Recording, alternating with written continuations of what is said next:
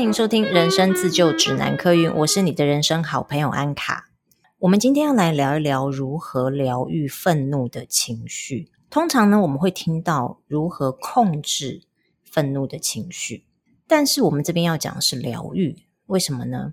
因为其实愤怒啊，它就是众多情绪当中的其中一项。比如说，我们有喜怒哀乐。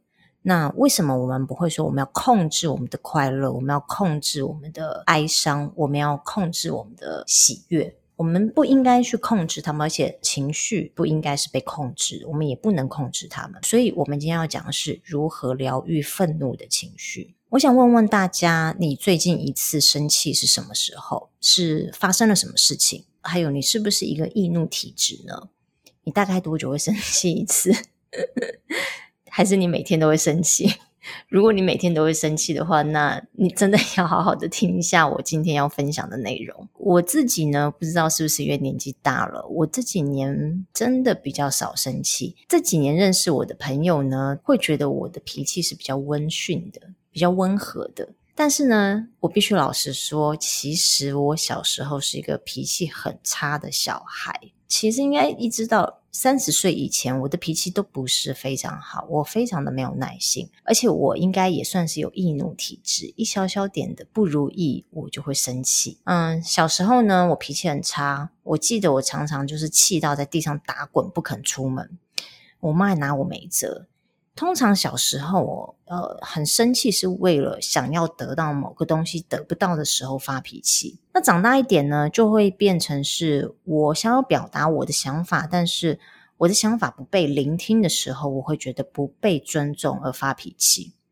上班的时候呢，会为了同事或者是合作的单位，呃，配合起来不顺利而发脾气，或者是说我的工作表现没有被上层重视。会觉得愤怒、不开心。那今天我想跟大家分享一本我最近读到的书，我觉得蛮有用的，我自己蛮受用的。这本书呢叫做《愤怒疗愈力》。其实我有观察身边一些比较易怒体质的朋友哦，他们在发脾气跟愤怒的时候，通常那个情绪他们没有办法去控制。可是当他们在我面前发脾气的时候，我都会想说，这背后一定是有一些什么原因。不会是我们表面看到的，或是只是单纯的我说了一句话而惹他生气，绝对是后面有一些他的内在因素，或者是有一些触动跟连结，让他联想到某一些事情、某一些感觉，而不是我们片面、我们表面上看到的那个样子。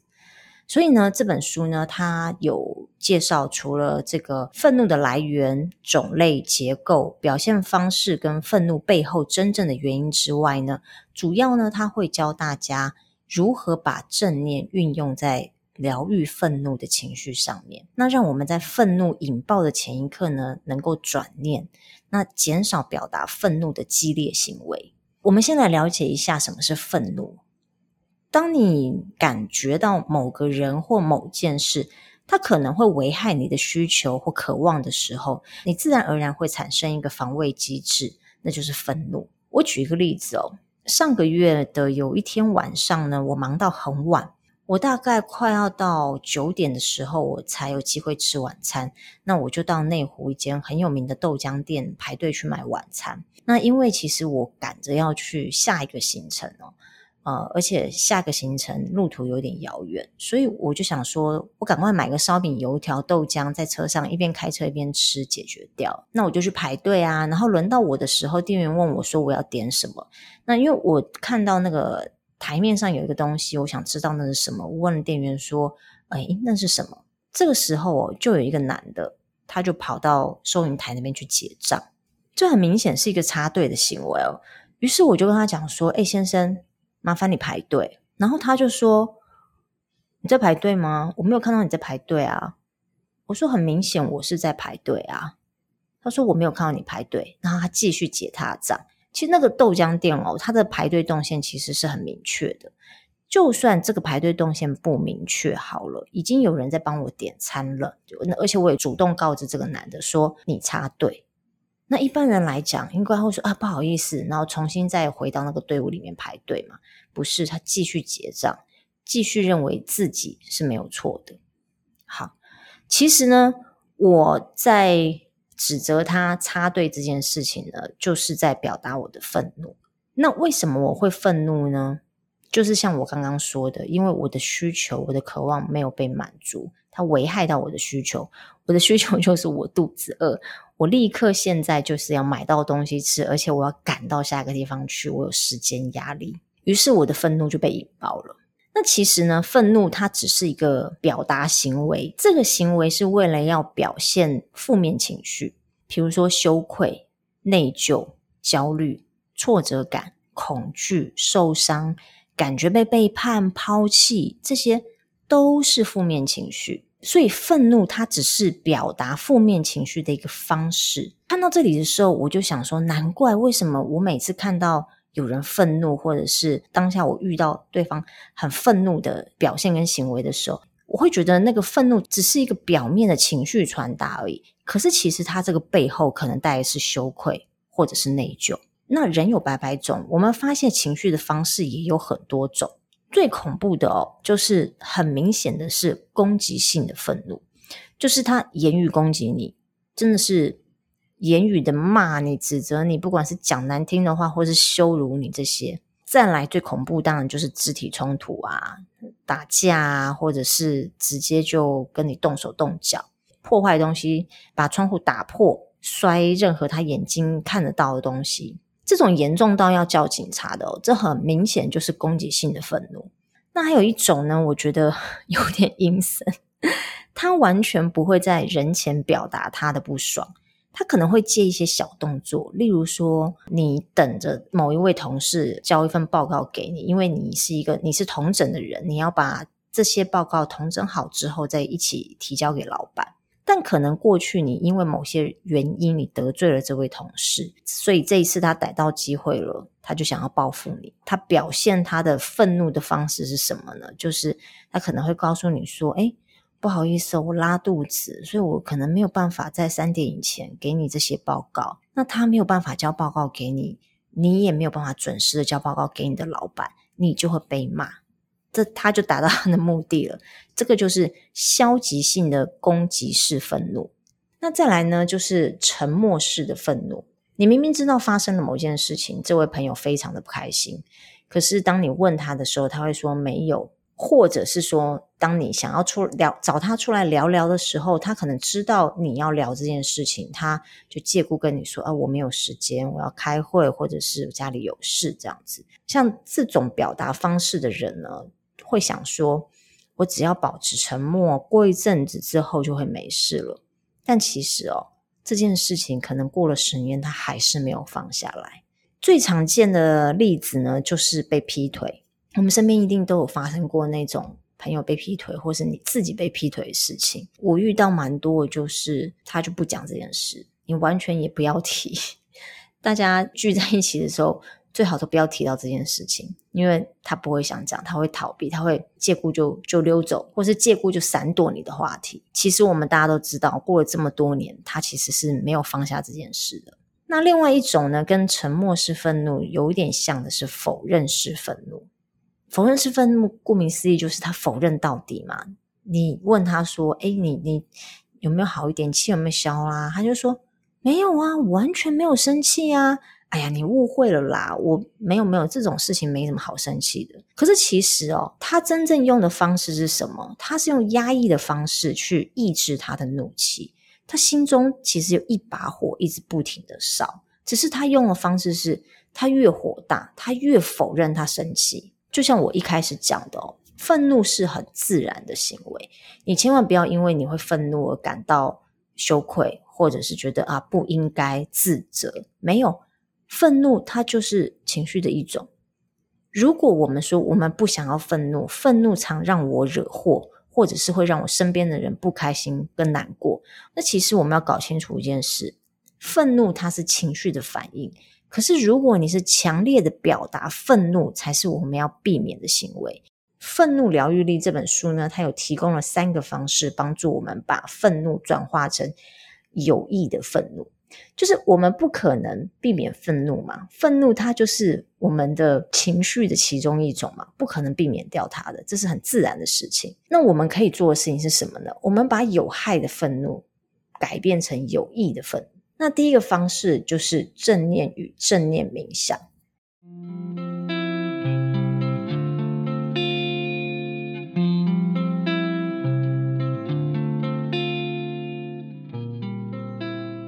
我们来了解一下正念的意义。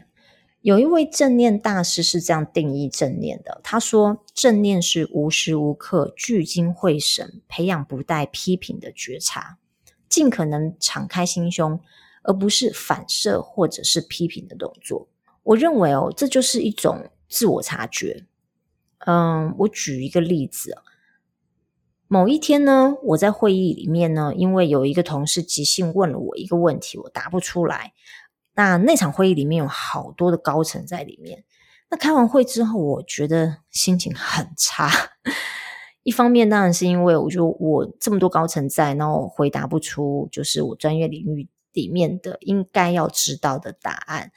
这个感觉它可以往两个地方发展。如果呢，你用正念的方式去思考这件事情的话，我应该要做的事情是，我察觉到我心情低落了，但是我不会去批评我自己。或者是责怪自己，刚刚在开会之前为什么不先把资料整理好？就是我察觉到我有情绪，我知道我自己现在情绪不佳，这样就够了，而不要批评，不要批评自己说，嗯，自己不够努力或自己能力不足什么的都不要。我只要知道自己就是心情不好，安慰自己，陪伴自己，这样就够了。那如果我没有用正念的方式去处理这件事情的话，我可能就会。心情很不好，很不好。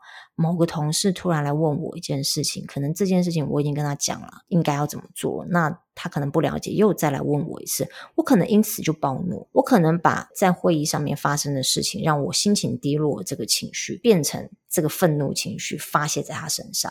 所以这就是有没有好好运用正念的差别。好，那正念冥想是什么呢？其实正念冥想哦，它就是在帮助我们。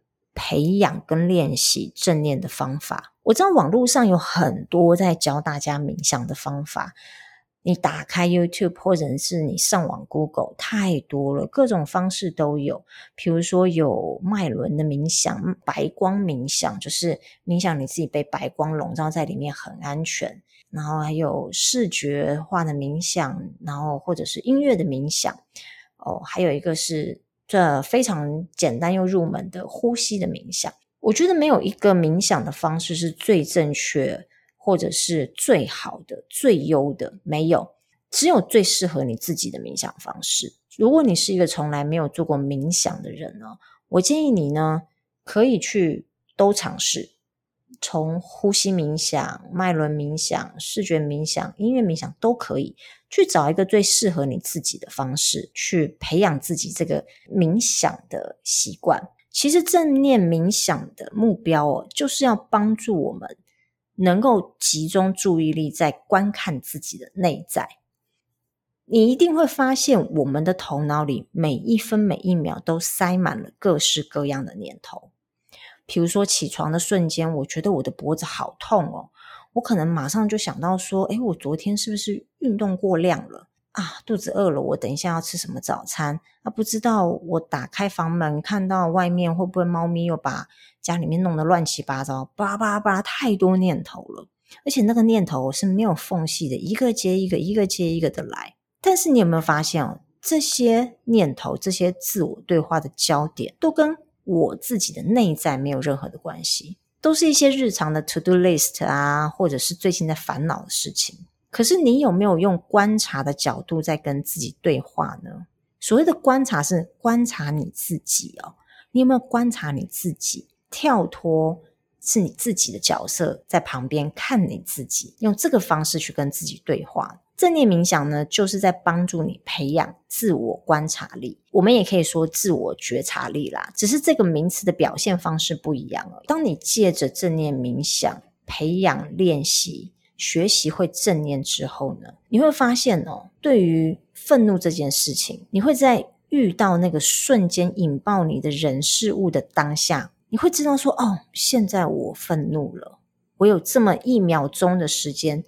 好像被敲醒了，说我现在有这样子的情绪了，那是不是我们有这样子的空间可以去做选择？你会知道你是有选择的。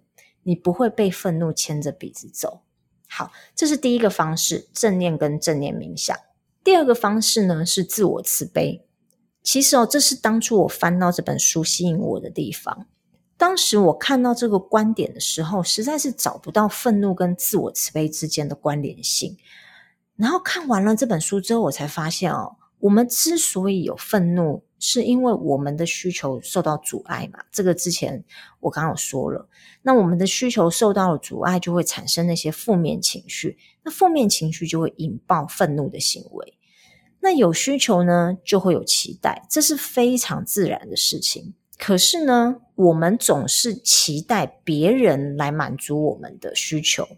当然，这有很大一部分的原因是来自于小时候我们的儿童逻辑，就是小时候你的需求有没有被满足啊？是怎么样子的被满足？是你有需求的时候，主要照顾者可能是你的妈妈、爸爸，或者是呃祖父母之类的，有没有立刻来满足你的需求？还是说他们有时候满足，有时候没有满足，或者是直接忽略？这都会影响你长大之后。怎么期待别人来满足你的需求？好，重点来了，自我慈悲呢，它就是在培养一个新的态度，一个新的善待自己的态度，一个新的满足自己的期待的态度。我们一定都听过一句话：你希望别人怎么对你，你就应该怎么去对别人。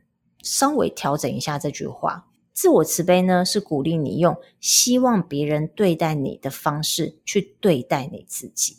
这句话真的是让我恍然大悟诶，我们真的都一直被鼓励说，你希望别人怎么对你，你就应该要怎么对别人呐。这个世界是互惠的，我对你好，你就会对我好。没有说这样子不对哦，只是为什么我们要用我对你好才换来你对我好这件事呢？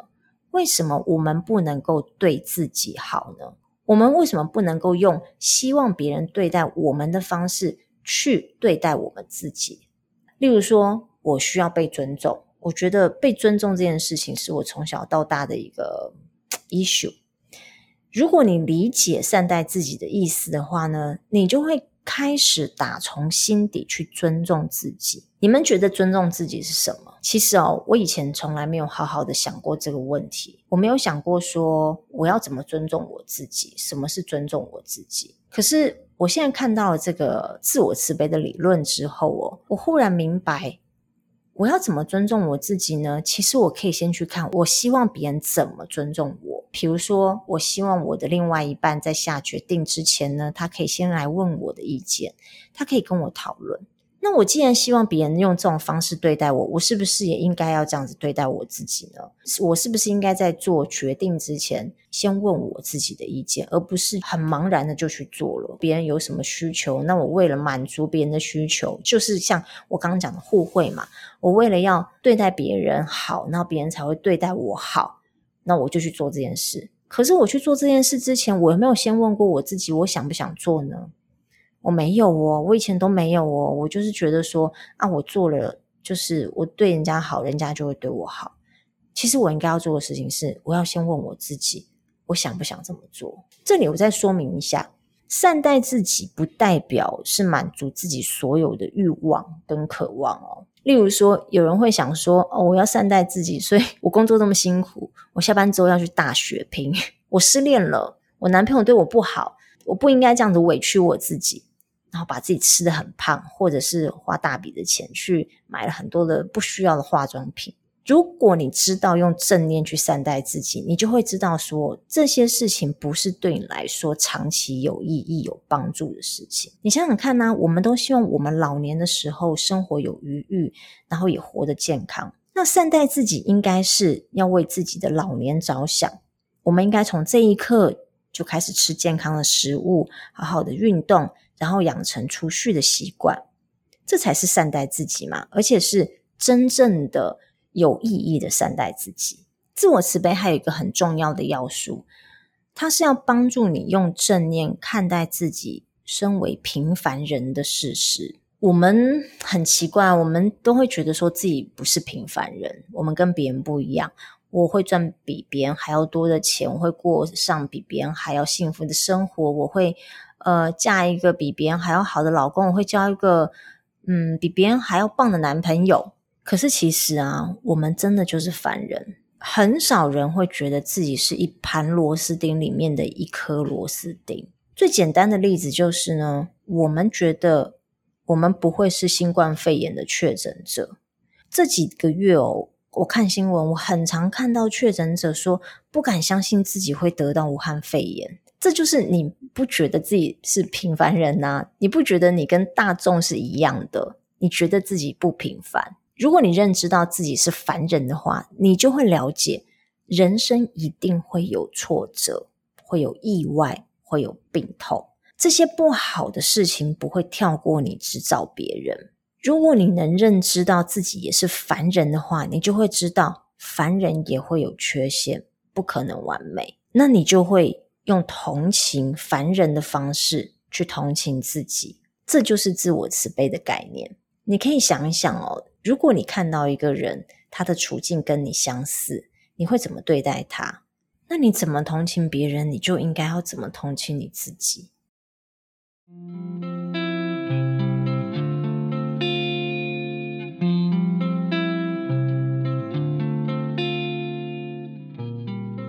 如果现在你已经了解了什么是自我慈悲，那下一步呢，就是学习如何运用它。如果你要给予自己自我慈悲，首先你必须要认清你自己正在受苦，因为我们没有办法去治愈感受不到的创伤。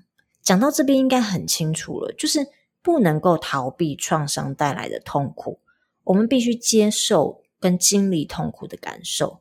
一旦你逃避了，那就会变成这件事情好像是发生在别人的身上，因为你感受不到创伤，这件事就与我无关。那就跟我们刚刚讲的认知自己是凡人的事实是相反的。如果你打从心里接受自己是凡人的话，你就会知道凡人都会经历痛苦，没有一个人能够逃避创伤带来的痛苦，所以你必须要经历它，你必须要经历这个痛苦。当我们经历了这个痛苦之后呢，我们就会知道说，哦，这个痛是什么？这个痛点到底在哪里？当你有了这个感知的能力之后呢，你就会更有慈悲心，你就会知道说，你看到别人痛苦的时候，你会怎么去同情他？那你自己痛苦的时候，你会怎么自我同情呢？其实我们一开始自我慈悲的这个概念哦，应该是来自于我们的父母，或者是从小你的主要照顾者。那你可能会说，我不会，我不知道什么是自我慈悲哦，我学不会这件事情。我从小父母没有教我要怎么培养自我慈悲。其实哦，我们一直都是我们自己的父母，我们自己也很常在跟自己对话。可能我没有兄弟姐妹吧，我我还蛮常，就是从小都一个人。我很小的时候，我就发现我自己内在有一个声音，会经常跟自己说话。小时候我不觉得有什么不对哦，然后到稍微长大一点的时候就觉得，诶，好奇怪哦，我是不是人格分裂？可是不是哦，我可以很确定的告诉你，不是。这其实只是自己的内在权威之声。这个内在权威之声呢，它会告诉你说，什么事情你要做什么样子的判断。你有没有发现，小时候其实就算真的你身边没有任何一个人，而当你需要做一个决定，比如说我要决定说我今天晚上要不要念书，明天要考试，可是其实我身边并没有大人来管我要不要读书这件事情。可是我内在的权威之声就会告诉我说，你应该要读书。如果你不读书的话，明天考试你会考不了，你不知道答案怎么办？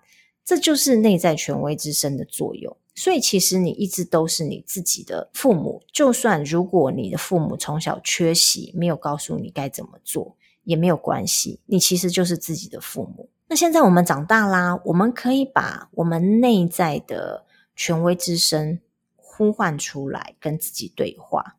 那那个对话方式跟小时候是不一样的。我们现在对话可以是关心我们自己，这个也是培养自我慈悲的方式。例如说，我们可以把当做呢，我们是自己的父母。那今天我们看到自己回家垂头丧气的、很累的样子。那我们可以问一下说，你今天在公司发生了什么事情吗？怎么会让你这么的不开心？所以你可以把自己当做是自己的父母。如果你看到自己、你的小孩今天很沮丧、很不开心，你会怎么陪伴他？你会怎么关心他？你会说什么话来表达你的关心？还是你会静静的在旁边陪伴他呢？这里不是要你人格分裂哦，绝对不是。这个其实就是你想象，如果你是自己的父母，当你自己遇到挫折的时候，你会怎么安慰你自己？其实呢，自己跟自己的内在声音对话这件事情哦，我大概是在几年前的时候，有一个朋友跟我说的。他并没有很明确告诉我说，我跟自己的内在权威对话。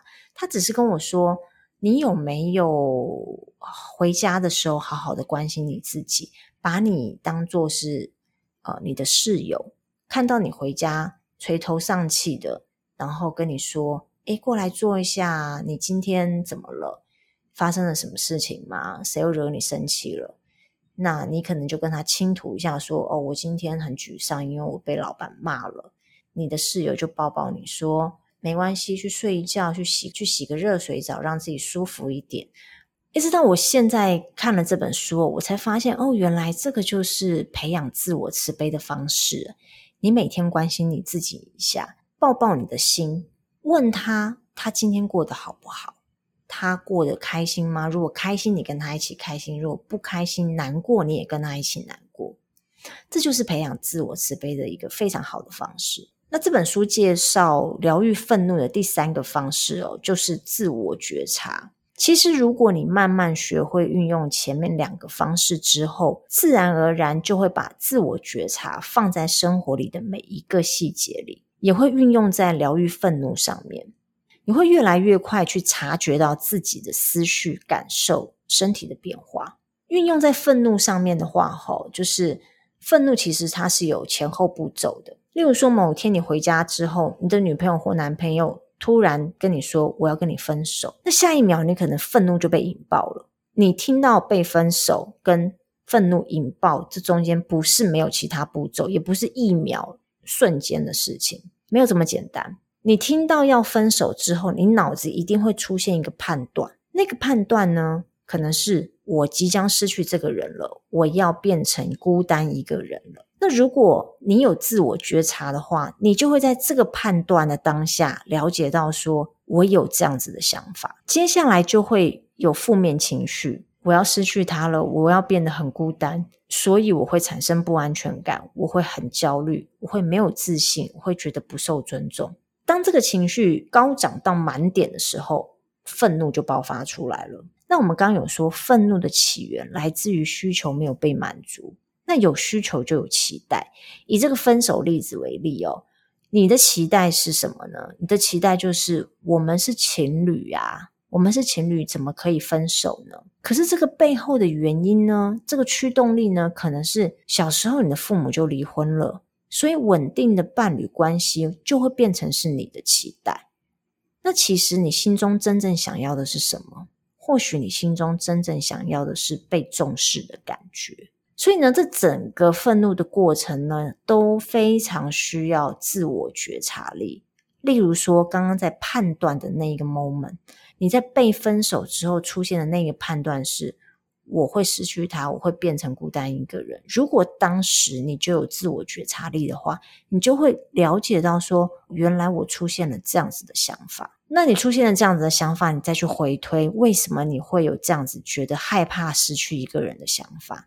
那可能你就会觉察到，因为小时候我的爸妈离婚，我很渴望一段稳定的伴侣关系。为什么我渴望一个稳定的伴侣关系呢？因为我的心中需要被重视。那你的自我觉察力出来之后呢，你就会在事件触发的那一刻，观察到你自己的脑子在想什么。你是有选择权的，你可以在这一刻就让愤怒停止，甚至这个时候，我们可以回头来运用自我慈悲来安抚我们自己受伤的心。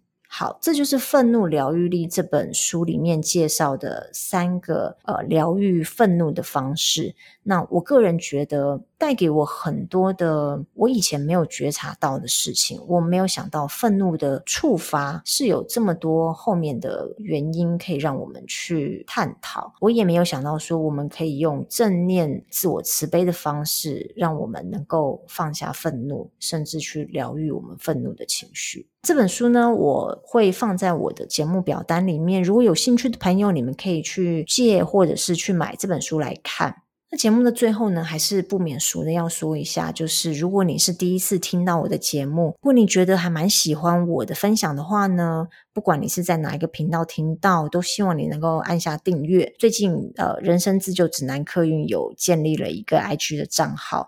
我会在 IG 的账号上面呢，分享一些跟节目有关的讯息、人类图、小知识。那或者是呢，像我最近在 IG 上面，我有发起了一个为期十四天的艺术冥想练习，也欢迎你加我的 IG，跟我一起做这个十四天的艺术冥想练习。希望这个十四天的艺术冥想练习做完之后，都能够带给你跟我有很大的收获。谢谢你的收听，也谢谢你的支持。我们下次见，拜拜。